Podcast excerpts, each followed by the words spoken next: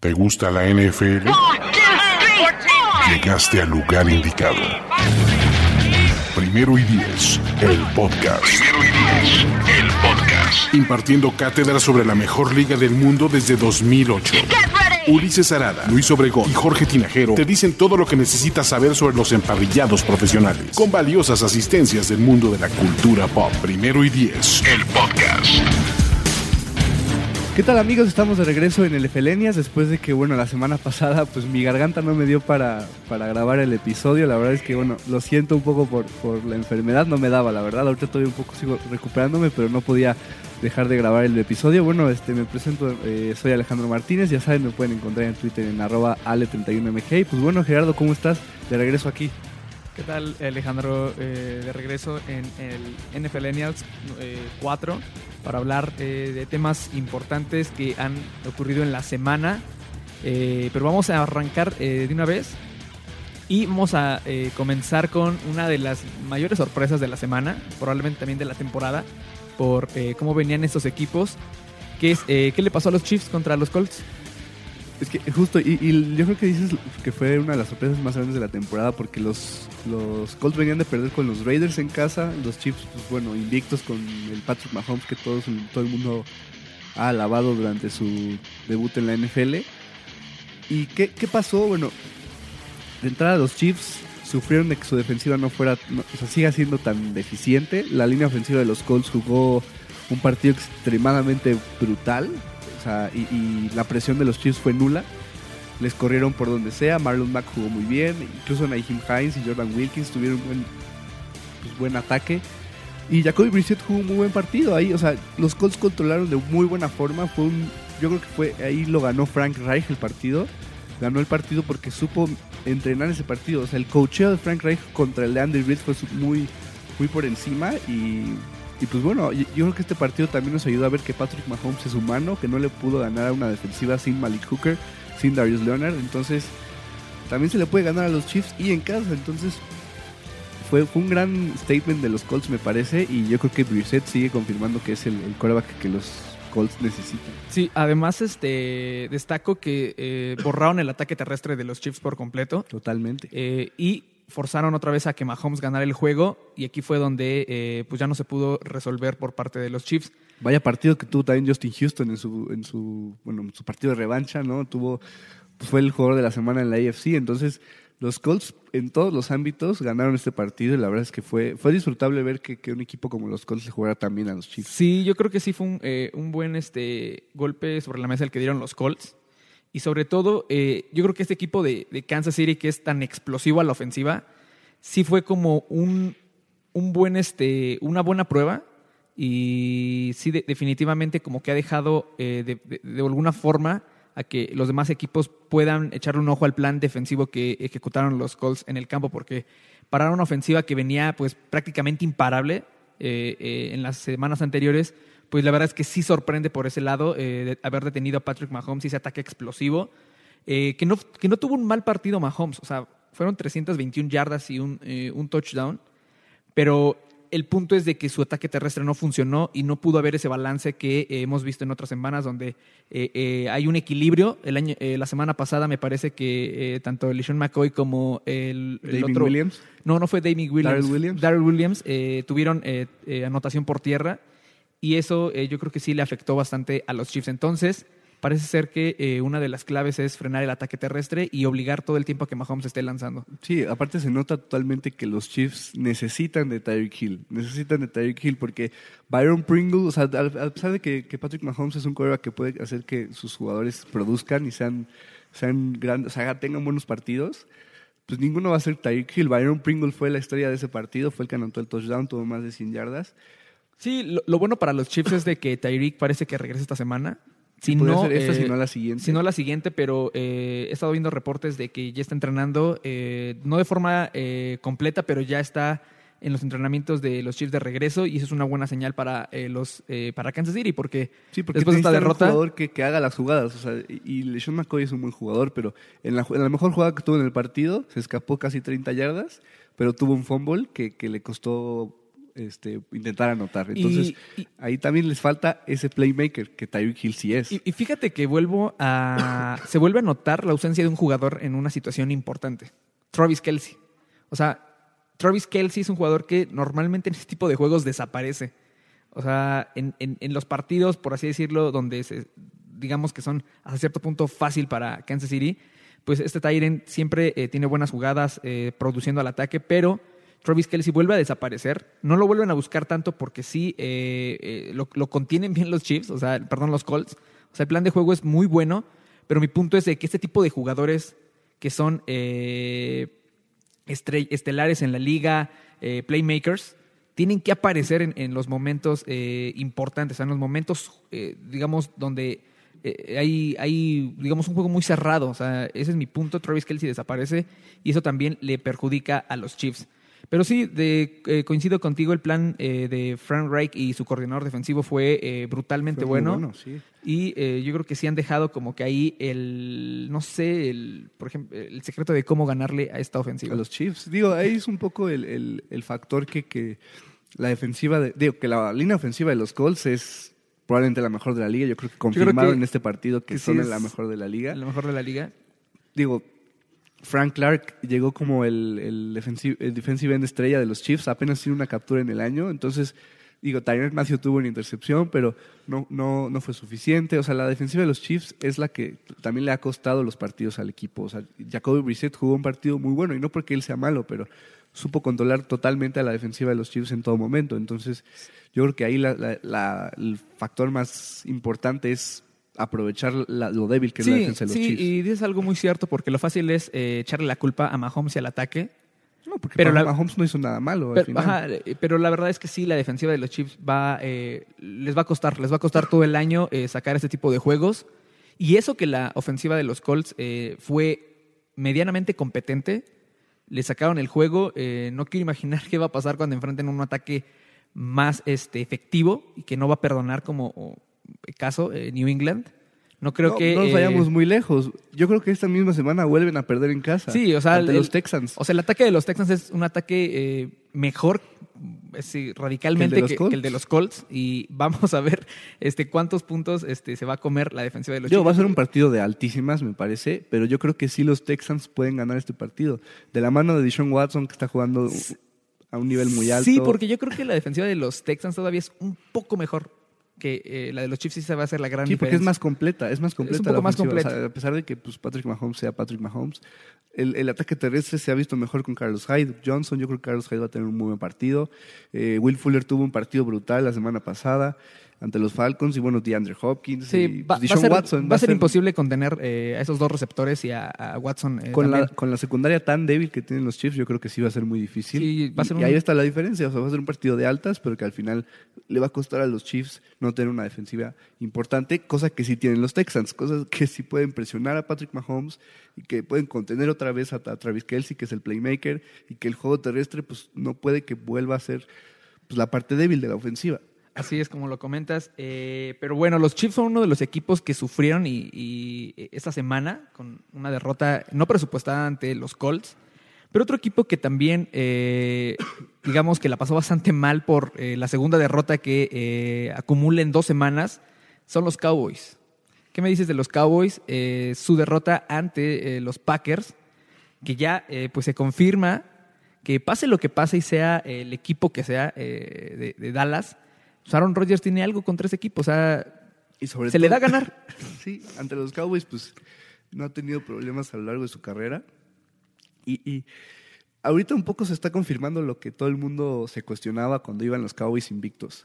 No habían enfrentado a rivales pues, de talla, ¿no? Y ahorita que, que ya lo hicieron, pues van 3 a 2. Entonces, y los Packers, digo, a pesar de que los Cowboys, no digo que los Cowboys sean un mal equipo, sino que les ha costado contra los rivales de verdad. O sea, han enfrentado dos defensivas tan fuertes como la de los Saints, como la de los Packers. No pudieron contra ellas. A pesar de que sí, Prescott no tuvo un mal partido. O sea, sí tuvo tres intercepciones, pero pues tuvo la oportunidad de regresar. Pero. o sea, no, no, no, estuvieron muy lejos, pero pues el, hecho de empezar tan mal el partido, pues les, terminó costando a la ya, larga. ¿Ya con ese partido te convence Matt LeFleur eh, como head coach? ¿O todavía sigues teniendo algunas dudas, porque los Packers habían eh, ganado partidos eh, en las, eh, el récord que tienen, pero había muchas dudas sobre Matt LaFleur. O sea, se pensaba que este equipo ganaba por la gran defensiva, por el gran trabajo que está haciendo Mike Petin con, eh, con esta unidad y eh, pues, evidentemente porque tienen a Aaron Rodgers y como que de cierta forma dejabas como que al último lugar de, digamos, del crédito de, de esas victorias a, a Matt LaFleur, pero con este partido ya crees que no voy a decir que se gradúa como head coach, pero, No, todavía no. eh, pero crees que sí es eh, un buen, eh, o sea, sí es un buen juego para él, o sea, para que gane credibilidad. Sí lo es, y sobre todo porque al fin aprovechó, digo, para, gracias a mi, para mi equipo de fantasy, porque para los Packers en sí, al fin aprovechó el talento que tiene Aaron Jones como corredor. Por fin utilizó lo que hizo en, en Tennessee como coordinador ofensivo. Al final de la temporada aprovechó el, el talento de Derrick Henry, lo explotó y tuvo un cierre brutal. Pero ahora con Aaron Jones empieza a decir, no, pues no quiero esperarme al final de la temporada para que tenga un buen nivel. Y ahorita tuvo cuatro touchdowns, o sea, pues, estuvo un partido brutal. Sí. Aaron Jones tiene que ser la clave de esa ofensiva porque al final Aaron Rodgers es Aaron Rodgers puede definirte partidos y el hecho de que no estuviera Davante Adams ayudó a que a que LaFleur dijera mejor uso a más Aaron Jones y ahí fue donde los los Packers ganaron. Y, y fíjate que me, a mí me sorprende mucho que hayan perdido los Cowboys por eh, precisamente, eh, yo esperaba que el plan defensivo de los Cowboys era enfocarse en, en Aaron Jones. Porque, o sea, Probablemente lo hicieron sobre Aaron Rodgers y ahí fue Ajá, probablemente fue, error. creo que parece que el error fue enfocarse en Aaron Rodgers, pero pues los eh, receptores de los Packers, pues, híjole, con todo respeto, a mí se me hacen bastante medianitos a malos. Y si, y si Davante Adams era una unidad muy, muy, este, muy deficiente. Entonces, eh, yo creo que Aaron Rodgers es un gran coreback, pero no puede, digamos, hacer todo bien. Y, y yo creo que el plan era enfocarse en Aaron Jones. Y cuando les corre eh, los primeros eh, touchdowns, yo creo que ahí debieron ajustar. Nunca llega ese ajuste y Aaron Jones sigue corriendo toda la tarde. Yo creo que es, es el punto clave, que encontraron el balance y encontraron las formas de ganar sin depender de Aaron Rodgers, lo cual a mí me hace pensar que los Packers son un equipo muy peligroso, pensando que Devante Adams puede volver y pensando en lo que he escuchado últimamente, que los Packers están interesados en, en buscar eh, un receptor en el mercado, ese equipo de Green Bay puede ser probablemente el mejor de la, de la NFC, porque tienen probablemente yo creo que el mejor coreback, tienen una, una- no lo sé, pero bueno. tienen una muy buena defensiva. Bueno, es que Aaron Rodgers es Aaron Rodgers. O sea, No, yo- o sea, yo- no o sea, no, Rodgers, no, no, obviamente. no quisiera decir que tipos como Russell Wilson o Drew Brees que va a volver no lo sean, pero a mi, a mi parecer eh, Aaron Rodgers puede hacer cosas, digamos que, híjole, muy pocos en la NFL pueden hacer. Russell Wilson también, Eh, o sea, la- ajá, o sea, son, son cualidades diferentes, pero a lo que voy es que probablemente tengan uno de los mejores corebacks de, de la NFC, una defensiva que ya es competente y es, es sólida, un juego terrestre que ya lo están usando y eh, creo que les faltaría variantes eh, en el ataque aéreo, pero si lo llegan a conseguir, creo que los Packers serían un muy, muy serio Ya, candidato ya han a- aprovechado en playoffs. también a, digo, nunca va a ser lo mismo que le vimos en los Saints, pero han aprovechado bastante bien a Jimmy Graham. Yo creo que también el hecho de que Adams estuviera limitado en el Thursday Night contra los Eagles, ahora que no estuviera contra los Cowboys, ayudó a que pues, Aaron Rodgers dijera, bueno, vamos a utilizar a, a Jimmy Graham, sigue siendo un jugador pues, peligroso, ¿no? Y bueno, los receptores de los Packers no me parecen tan malos en Journey Morales, con Marcus Valdez Cantling. Y, y, y ahorita que ya ganaron sin Adams, Aaron Jones va a ser el siguiente, va a ser el pilar todavía de, la ofensiva. Y cuando regrese Adams Sí, van a yo ser creo que todavía más peligrosos. yo creo Entonces, que los beneficiados de todo esto son eh, los receptores de Green Bay eh, con la gran actuación de Jones porque ya las defensivas también tienen que preocuparse por él y eso pues evidentemente siempre abre huecos en la parte de atrás. Pero eh, otra, otro punto que yo quisiera destacar de este juego y creo que es algo que había ocurrido de, de otra forma en otros años es que los Packers supieron cerrar el juego. Eh, creo que el hecho de que le hayan dado el balón a, Aaron Jones sí es muy, muy, eh, hay que destacarlo porque en otro, en otro momento yo creo que los Packers hubieran seguido lanzando el balón aún con la ventaja de, de 14, 21 puntos que llegaban a tener. Y no, o sea, el, el plan de juego de Matt LaFleur es bueno, vamos a acabarnos se el habló reloj. de un posible comeback de los Cowboys en su momento. Se estaban regresando y se empezó a decir Sí, "Bueno, pero vienen los eh, Cowboys". nunca abandonaron el juego terrestre y eso fue lo que al final eh, les dio la victoria, acabarse el reloj y eh, pues dejar eh, a los Cowboys sin, sin posibilidad alguna. Eh, ¿Crees que los Cowboys ya se acabó su temporada? No, no creo que se haya acabado. Si, si bien demostraron que el hecho de enfrentar equipos difíciles, pues no es su, no es su fuerte, ahora sí. Tienen todavía otro partido contra los Redskins, tienen otro partido contra los Giants. O sea, tienen, tienen un calendario pues, a modo para llegar a playoffs, sí me parece. no se, ha, no se ha acabado su temporada para nada, pero tienen que demostrar que, o sea, incluso... Ya jugaron contra la AFC East, ¿no verdad? No han jugado ningún partido contra Bills ni... Van a enfrentar, van a, enfrentar a los Bills, van a enfrentar a los Patriots. En fin, su primer partido de... Ah, no, ya jugaron contra los Dolphins, le ganaron sin problema. Y esta semana enfrentan a los Jets. El regreso de Sam Darnold, ahí veremos si, si los Cowboys se complican con Darnold. No creo que... No deberían tener problemas a pesar de que es en New York.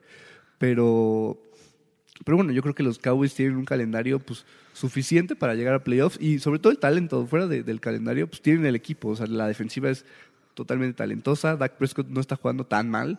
Híjole, tuvo tres intercepciones. Yo, yo, yo difiero porque yo sí creo que el calendario de los Cowboys es, o sea, tiene todavía partidos ganables, pero también viene una, una, una parte muy complicada. Y dado el, digamos, eh, la competencia que hay en, en la NFC, no creo que pueda haber un equipo que se pueda colar con un 8-8 o un 9-7. No, 10-6, digo, dependería de, esa evolución que tengan los Cowboys contra equipos más complicados. O sea, y tienen que aprovechar este partido contra los Jets para agarrar ánimo, para ver qué, qué es lo que más o lo que mejor hacen, como lo hicieron en sus primeros tres partidos para estar invictos en Es que parece fácil decirlo, pero, o sea, los Cowboys no lo han hecho en tantos años y me parece difícil que lo vayan a hacer ahora. O sea, es el punto que hemos tratado de querer, al menos yo he tratado de creer en este equipo, con una muy buena defensiva, con mucho talento, una ofensiva eh, que a lo mejor sí Prescott deja mucho que desear eh, en algunos juegos o puede tener de pronto pasajes buenos o, malos,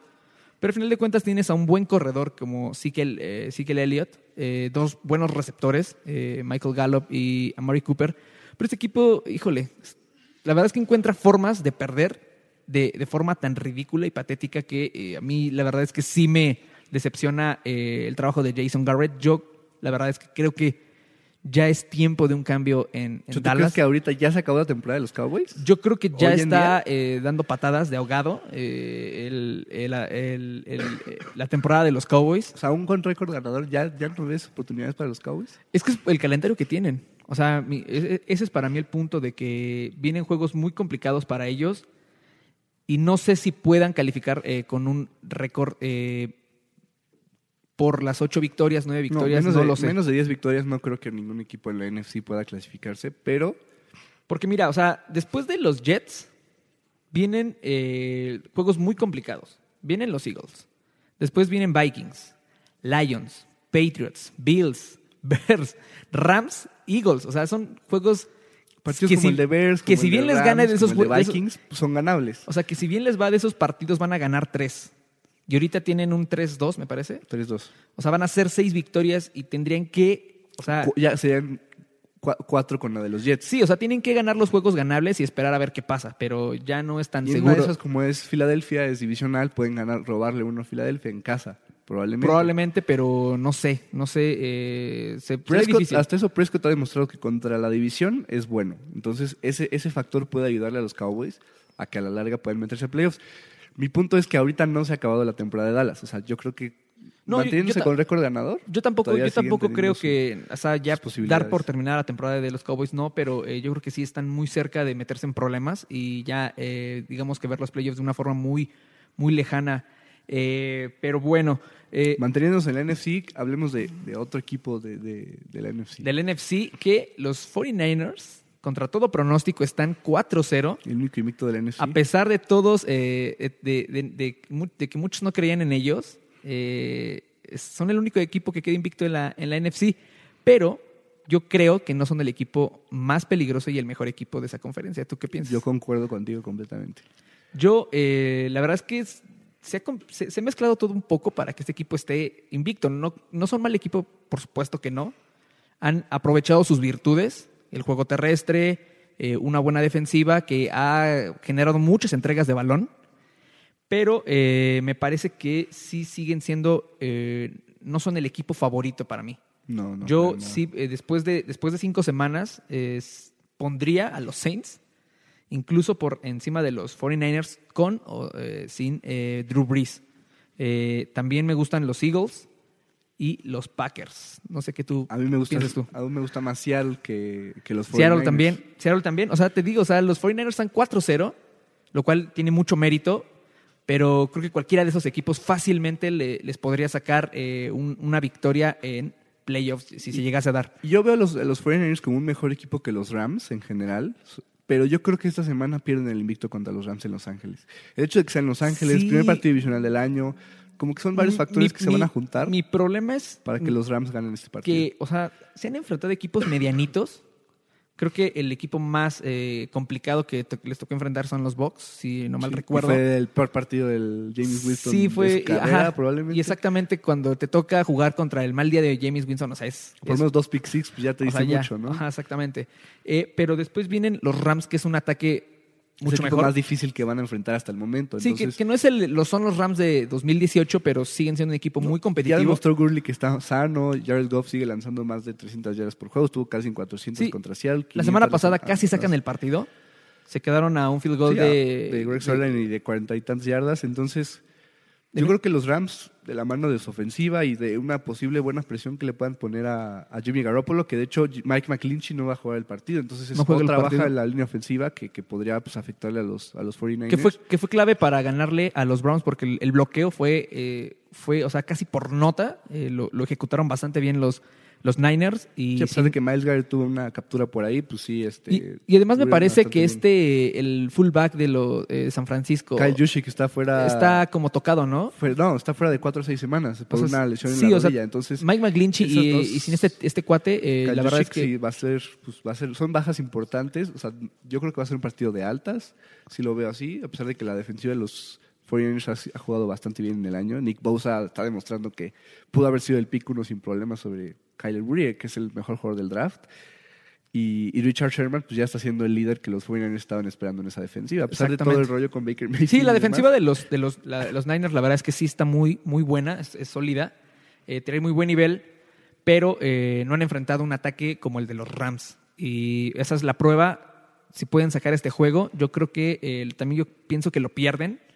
Y de aquí se va a ver, de aquí se va a ver de qué están hechos los, eh, los 49ers. Esta es la prueba más importante de los 49ers hasta el momento para el momento. confirmar que de verdad sí son probablemente el mejor equipo de la NFC por el récord que tienen, el único equipo que no ha perdido. Entonces, si logran ganar a los Rams de visita, yo creo que podrían confirmar, porque es como sucedió con Seattle. Seattle ganando a los Rams en Thursday Night, confirmaron que son uno de los mejores equipos de la, no solo de la NFC, de la NFL. Russell Wilson sigue demostrando que ahorita, para mí, es el MVP al momento, pero bueno, eso es otro tema. Me refiero a que es un partido muy bueno para los 49ers para demostrar que pueden ser o que siguen siendo los contendientes, porque además no son favoritos en las apuestas, poniéndonos en ese tema. Ahí los, los Rams son favoritos. En caso de que los 49ers ganen, es como siguen dudando de nosotros y seguimos demostrando que somos capaces de, pues, de avanzar y de, de estar con el invicto. Y, agárrate, porque si eh, los, eh, los Niners le ganan a los Rams, después vienen tres juegos bastante, bastante viables y bastante ganables. Vienen Redskins, Panthers y Cardinals. O sea, estamos hablando de que eh, en una de esas también, al igual que los Pats, los 49ers podrían ponerse 5-6-7-0. Porque después viene una prueba que yo creo que sí va a ser muy difícil contra los Seahawks, pero antes de eso vienen tres juegos muy ganables. Entonces, eh, los 49ers sí ya están, pues, en este momento digo que acariciando los playoffs, porque la verdad es que su calendario es- yo creo que se los va a permitir. Pero eh, sí, o sea, el- eh, la prueba importante es esta semana. Sí, que no les pase como a los Cowboys, que, que se les notaba un equipo bastante fuerte hasta que se les cometieron dos rivales difíciles y que no pudieron con ellos. Entonces, si logran ganar en Los Ángeles esta semana, van a confirmar que sí son el equipo. Son un equipo de verdad, son un equipo de verdad. y que demuestran en su récord, básicamente. Exactamente. Y eh, vamos a otro bloque para hablar de las sorpresas de cara a la semana 6, porque cada semana hay sorpresas en la NFL. Entonces vamos a, eh, desde, nuestro, desde, nuestra, desde nuestro bello análisis, eh, vamos a decir cuáles son los picks sorpresa para esta semana. ¿Quieres que comience yo o tú Eh, o quieres arrancar? Dale, dale. Vas, dale dale tú primero. Bueno, a mí me gusta empezar con diciendo que las sorpresas para mí son, bueno, aquellos equipos que no son favoritos en las apuestas Ok. y que me gustan incluso para apostarles en, en línea de dinero a Ok. ganar directo y que pueden, pues, incluso subirte una buena cantidad a tu pues, a tu cartera, ¿no? Me gustan los Bucks en Londres contra los Panthers. Los Panthers son favoritos por dos puntos. Yo creo que, a pesar, digo, Kyle Allen ha jugado bastante bien, tiene cuatro, un récord de 4-0 como titular en su carrera, pero yo creo que aquí los Bucks van a recuperar esa, esa buena defensiva que han mostrado a principios de, de año, que no, que no se vio contra los Saints. Y que Shaquille Barrett, pues siendo el líder de capturas de la NFL, va a recuperarse y va a demostrar que sí. A pesar de que la línea ofensiva de los Bucks tiene dos bajas importantes y que Brian Burns, el novato de los Panthers. ¿Te gustan los Bucks? Me gustan los Bucks a ganar ahí. Me gusta también Filadelfia en Minnesota. Es favorito Minnesota por tres puntos. Sí, también es muy buen, eh, muy buen eh, pick, la verdad. Me gustan los Titans en Denver. Un partido de bajísimas, pero que yo creo que gracias a la defensiva de los Titans van a ganar. Híjole, ¿sabes cuál es mi problema con ese tipo de partidos? Que a pesar de que también me gustan los Titans, he aprendido a no depender de equipos malos. O sea, sea fantasy, sea lo que sea, no me gusta depender de un equipo malo, o sea, de un equipo mediocre. O sea, imagínate, o sea, que de pronto metas un, eh, a lo mejor por ahí un parlay y tu parlay dependa de los Titans. O sea, no, no, me, pero no me hace sentir bien. Contra los 1-4 Broncos. O sea, depender, depender de un equipo como Filadelfia, o sea, es diferente depender de un equipo como los Titans, que no sabes qué vayan a hacer. O sea, pueden ser los Titans buenos o los Titans malos. Ese es mi tema, pero eh, también o sea, coincido que es un buen pick. Me gustan los Texans a ganar, sobre todo Chiefs por 5. Yo creo que unas derrotas consecutivas para los Chiefs sí pueden lograrse. Y por último, los Chiefs, son, los Chiefs son favoritos, ¿verdad? Sí, por cinco puntos. Yo creo que ahí Houston lo gana. También Houston es un buen pick. Me gusta el Monday Night, ganan los Lions. Justo Matt Patricia eh, comentaba que como está invicto contra los Packers, eso le pone más nervioso el hecho ¿Está invicto contra los Packers, Matt Patricia? El año pasado le ganó a los dos a los Packers en su primer año como entrenador de los, de los Lions. Y este año pues, es el primer partido que enfrenta contra Aaron Rodgers. Justo dijo, me pone más nervioso el hecho de que no haya perdido contra Rodgers por lo competitivo que él es. Pero aún así yo creo que Patricia sigue demostrando que es un coach capaz y los Lions vencen a los Packers en Monday Night Football. esa sería también una muy buena sorpresa. Y ojito que los Lions eh, han tenido mala suerte, obviamente por sus eh, malas decisiones, pero no son un, equipo malo. O sea, tienen armas a la defensiva. El único partido que perdieron fue contra los Chiefs y fue por una posición. Entonces, sí, sí, sí. Fue ahí una jugada que la verdad de pronto no sabes cómo es que ocurren, pero la verdad es que los Lions tienen un equipo competitivo. Yo no creo que, después de la exhibición que dieron los Packers en, en, Dallas, la verdad es que yo sí le eh, respeto más a este equipo y no voy a arriesgarme aquí. Yo sí voy con eh, Green Bay. Entonces, esas son tus eh, picks sorpresa para la semana 6. Los míos son más suculentos y más locos, pero aquí van. Browns recibiendo a los Seahawks. Yo creo que es el pick, eh, el pick eh, más eh, arriesgado de, de, todos. Yo creo que después de lo que vimos en sí, los la, verdad es que sí, aquí yo es más este por un tema personal que, que realmente piense que vayan a, vayan a ganar realmente, pero me lo voy a jugar a decir que los Browns ganan sorpresivamente en Seattle. No, es en Cleveland. Es, perdón, en Cleveland, ¿sabes? Todavía tienen ahí un chance los Browns. después, Rams contra los 49ers. No creo que sea tanta tan, una sorpresa muy grande pero eh, pues por es el, hecho invicto. De que estén invictos. Ah, por el hecho de que estén invictos, creo que sí, los Rams eh, ya por fin le ganan a los eh, a San Francisco. Jets contra Cowboys. Creo que, creo que, creo que van a hilar van a hilar tres derrotas los Cowboys. ¿Qué sería, ¿Qué sería el hecho de que los Jets le ganen o sea, su primera victoria sea contra los Cowboys. Mira, mi, mi, tema es de que. Probablemente ahí sí se podría confirmar que la temporada de los Cowboys no tiene rumbo. Sí. Que Jason Garrett se acabó para siempre en Dallas. Y, y sabes, te voy a decir por qué voy con Jets. Porque eh, evidentemente Luke Falk es un coreba que yo creo que no debería estar jugando en, en la NFL. Sam Darnold tampoco me parece que sea como el jugador más talentoso de, entre los jóvenes que hay. Es un gran coreback. Eh, pero es un coreback decente y me parece que a lo mejor es un coreback muchísimo mejor que Luke Falk.